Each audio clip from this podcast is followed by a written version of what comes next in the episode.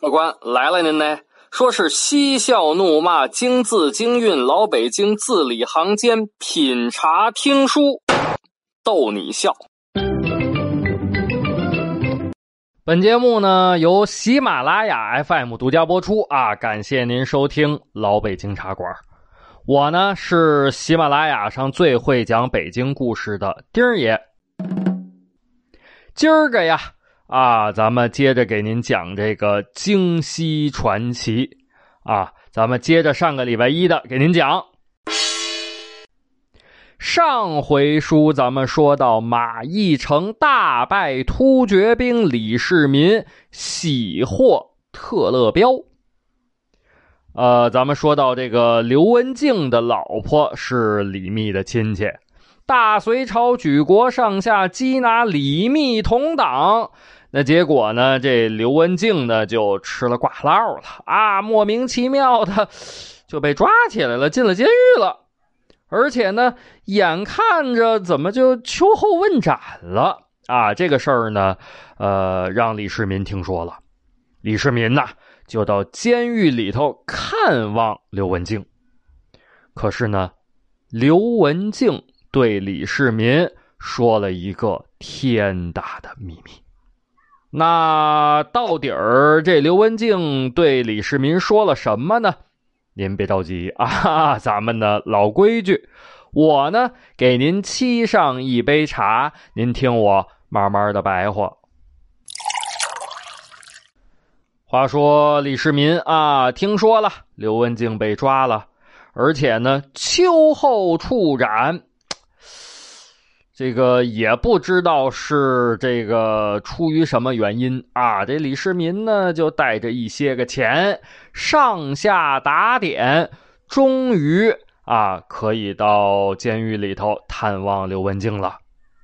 牢头啊，那不认识李世民，但是呢，拿人钱财替人消灾啊，拿了人家银子了，于是乎呢，就让李世民进去探监。李世民来到监牢一看，还行，哈哈，没有什么严刑拷打啊。刘文静呢，也就是政治犯，所以呢，这个单独关押。虽然说呀，牢房里头除去稻草，没有别的什么家具摆设啊，什么都没有，但是呢，也算是没受罪，是。没挨打，没受刑，那那您就算没受罪了。您跟自己个儿家里头那没法比呀。刘文静一看见李世民，很激动。哎呀，这个刘文静一下子眼泪吧嗒吧嗒吧嗒吧嗒就流下来了。他心想：那我我这么多朋友，这一被抓。都像躲瘟疫一样躲得我远远的，但是这个李世民，那跟跟我跟人家非亲非故的，人家来看我，我都被关了好几个月了，就这么一个来看我的，啊！就听见这个牢头哗楞楞掏出钥匙来，然后插到锁眼里头，咔嗒一拧吧。然后呢，呃，咵啦啦啦啦啦啦，把这个铁链子撤下来啊！你看这刘文静啊，正是劳烦牢头大哥了，进去看看吧，看一天少一天了啊！呃，过不了几天就看不着了，秋后就处斩了啊！去吧，去吧。是是是，啊，牢头大哥辛苦，牢头大哥辛苦。这牢头呢？手揣到怀里，摸了摸鼓鼓囊囊的银子，摇摇头，叹叹气：“唉，也是他谁跟钱过不去呢？”牢头脚步声音走远，李世民弯腰跨步进入到囚室之中。刘文静抱着李世民是抱头痛哭啊！世民，世民呐，想天下大乱，如不出商汤王、周武王、汉高祖、光武帝之才，那百姓疾苦如人间地狱。望天降英才，保百姓太平，保百姓太平啊！这李世民让刘文静这么一哭一喊一闹，弄得有点蒙圈呐。这刘文静是怕死吗？这个哭，这这这也不是啊。所以呢，李世民被刚才刘文静这番话搞得更是丈二和尚摸不着头脑。李世民双膝交叠，盘坐在刘文静的对面，就问呢：“文静兄，你怎知道这命世之英才未曾显现世间呢？只恐常人眼拙，认不出来而已。”啊，哦。刘文静突然之间恍然大悟，李世民接着说：“我费九牛二虎之力来此深牢大狱，并非要和你聊那儿女情长，也不是谈兄弟情谊，而是要和你商议大事。”刘文静赶紧着擦干了眼泪，问：“愿闻其详。”李世民说了。今日兄在绝地，必定思考甚多。天下格局，文静兄可有见解？这这干嘛呢？考试出题儿呢？啊，看看，哎，刘文静啊，你这都被关起来了，你你到底有没有眼光啊？有没有见识啊？你到底是英雄还是狗熊啊？啊，你你回答我这问题。刘文静呢也是明白人，于是乎正襟危坐，大义凛然的讲道：“微兄浅识，市民见笑。”李世民一拱手，但说无妨。现全国盗贼风起，皇上逃窜江南，真命天子如若现世，政策得当，应天顺人。举其一呼，四海平定。吾久居太原，与城中豪杰交情甚厚。如一朝起事，可立得十万兵力。你父子麾下军兵十万，你我合兵一处，将打一方，号令天下，哪个不从？先取小城，再。进长安，长安空虚，取之如探囊取物。占领京师，号令天下，不用半年，帝业可成也。啊，啥意思？这么一大套，我给您翻译翻译啊。就是说啊，现在全国上下那到处都是盗贼、响马、土匪，闹得当朝的皇帝跑到江南去避难去了。啊！如果现在呢，真的有一位真命天子出来，采用的政策又合适，顺应天命，顺应百姓，那振臂一呼应者云集，肯定就能平定四方。我这个人呢，呃，在太原地区居住很久啦，我和太原以及太原周边的英雄豪杰关系都不错，我自己个儿的能力就能搞到十万军兵。那你和你老爹呢？手底下现在也有十万军兵，咱两家加一起，十万加上十万，那就是二十万。二十万人兵合一处，将打一方，劲儿往一块堆使，那咱二十万人绝对就可以号令天下了。谁不服从，就弄死他。但是呢，也得慢慢来啊！咱们先夺取几个小城作为根据地，然后呢，再攻打到长安去。现在的皇帝在江南，所以长安基本上就没有什么防守的意识。咱们爷们一起拿下长安，就好像探囊取物一般。到时候咱们把京师都拿下了，用不了半年，天下臣服，就可以称王称帝了。李世民听完了之后，仰天长啸，哈哈哈哈哈！刘文静想：这这怎么回事？眼前这人什么毛病？这这这这这这疯了吗？啊！突然之间，李世民收住笑容，一本正经的看着刘文静。呃，看着刘文静后脊梁沟直直发凉，后背直发毛啊！李世民一字一顿的说道：“文静所言正合我意，你我共图大业，可否？”哎呦，刘文静激动的眼睛都湿润了。李世民呢，微微皱了皱眉头，说道。啊，可惜呀，文静兄，现在身陷牢狱，要多耽搁几日。俗话讲，大礼不辞小让。数日后，文静兄可重获自由，到时候兄台可不要食言呢。刘文静右手举起三根手指头，对天盟誓。我刘文静对天盟誓，绝不食言。如若食言，天打雷劈，不得好死。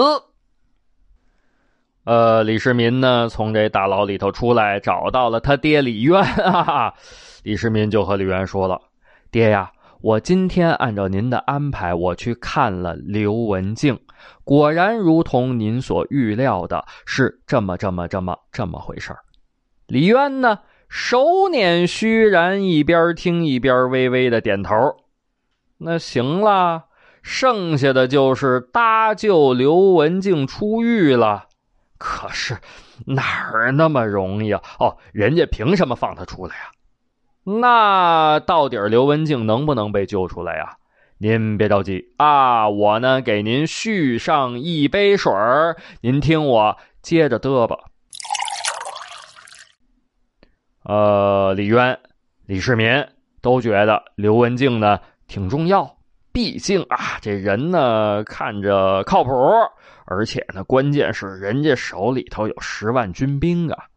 可是现在刘文静在大牢里头，那第一件事就是把刘文静得从大牢里头给弄出来，不然，那您有再大的本事也不好使啊。俗话说得好，叫做“虎落平阳被犬欺，脱毛的凤凰不如鸡”。李渊呢，安排人啊，带着金银珠宝前往江都，干嘛去啊？将这些个金银珠宝分别的送给了皇上身边的亲信御史大夫裴运，还有王公公。啊，这拿人钱财替人消灾啊！裴运和王公公呢，反正也是臭不要脸啊，有钱就行。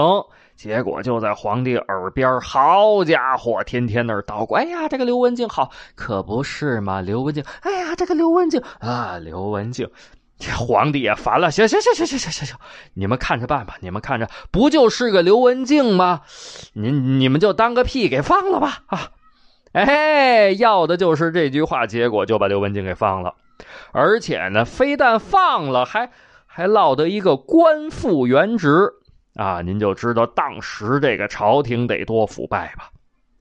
刘文静出狱之后。感恩李渊和李世民的搭救之恩，于是乎果不食言啊！刘文静呢，把这个晋阳城里头的各路英雄豪杰、江湖好汉啊，都引荐给李世民。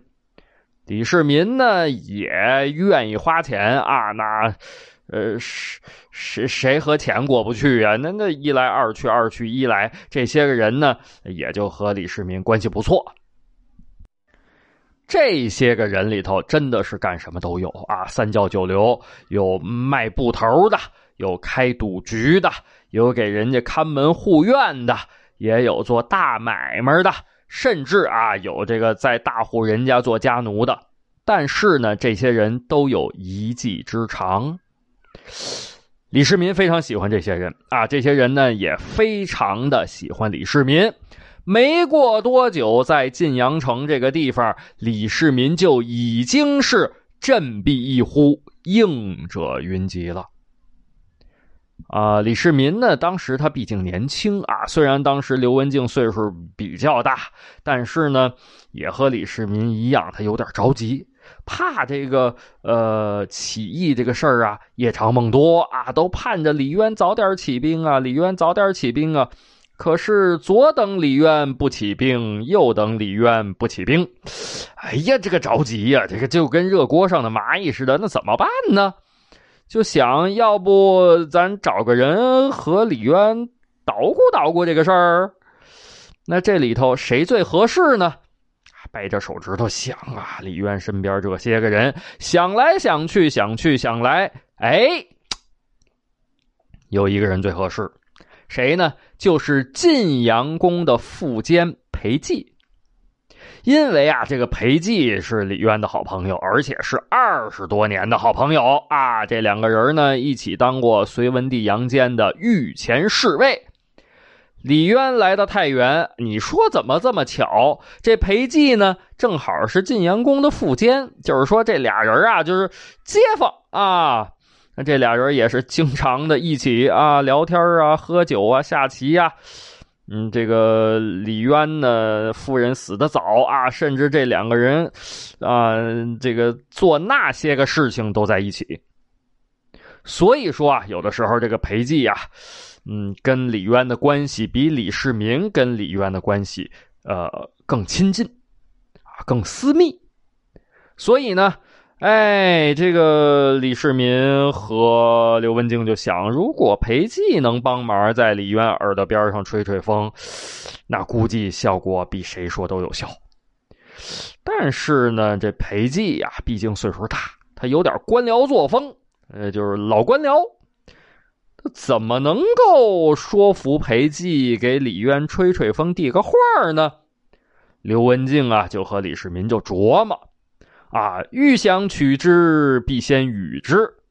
啊，这刘文静和李世民就琢磨说，裴寂这老头有什么小爱好、小癖好、小嗜好，有没有啊？这事儿他就怕琢磨，一琢磨，哎呦嘿，还真有啊！这老头爱喝酒，呃，还贪个小便宜儿。虽然啊，人家家里头家趁人直的不缺钱，可是呢，这性格上的特点啊，就好贪个小便宜儿。要不怎么说这个江山易改，本性难移呢？他有的东西，他就是骨子里头带出来的，他改不了啊。比如说，他有的皇帝家里头有有有钱吧？那那那有的皇帝还喜欢干木工活呢，是不是？啊，所以这都是骨子里头的东西。那这裴寂呢？喜欢啊，贪个小便宜儿，喜欢再赌个钱，掷个骰子。你要是让他赢了，那他更高兴了啊。那那这个平常都跟谁赌钱、掷骰子、喝酒比较多呢？哎，和这个龙山令高斌莲，哎，经常喝酒、掷骰子玩。行了，性格分析完毕。刘文静和李世民就准备对裴寂这老家伙动手了。李世民来到了龙山令高斌连他们家。李世民可不是自己个儿来的，带了好些个大汉、壮汉。这不仅仅是壮汉啊，这些壮汉还抬着俩大箱子啊。这箱子里装的什么呢？装的是五铢钱。啊，您可听清楚了啊！五铢钱不是五块钱啊，五铢钱是隋朝通行的一种货币。高斌连一看，哎呦呵，这哪阵香风把刘文静和李世民给吹过来了？平常也不上我这儿来呀，这贵客啊，贵客！李世民见到高斌连啊，深施一礼：“斌连先生，别来无恙啊？”哎呦，这高斌连顿时啊，丈二和尚摸不着头脑，赶紧还礼。呃，不知二公子登门有何指教啊？李世民一抬手，后面几个大汉，嘿呦嘿呦嘿呦嘿呦，把这箱子抬过来，咣叽往高斌连面前一放。李世民呢，亲手咔啦咔啦打开箱子的料吊，叭，把这箱子盖掀开。顿时啊，这高斌连嘴张老大，嗯，哈喇子都流出来了。怎么回事啊？满满两箱子五铢钱。呃，这这这这二公子，这是哎呦，这高斌连结巴了，都说说不出整话来了。李世民呢，神态自若。这里有两只箱子，一只是先生的。劳苦费用，另一只请先生输给裴寂。呃呃，输输输给裴寂，正是，请先生如此这般这般如此。高斌连一听，啊，呃，这有何难？呃，那让二公子破费了，我我就受之不恭了。但是呢，人算不如天算，没有什么事儿是一帆风顺的。那这高斌莲到底干成没干成李世民交给他这差事呢？啊，由于时间的关系，咱们今儿个就讲不了了。啊，没关系，您别着急啊，咱们下个礼拜一接着这个给您往下讲，您可到时候来啊。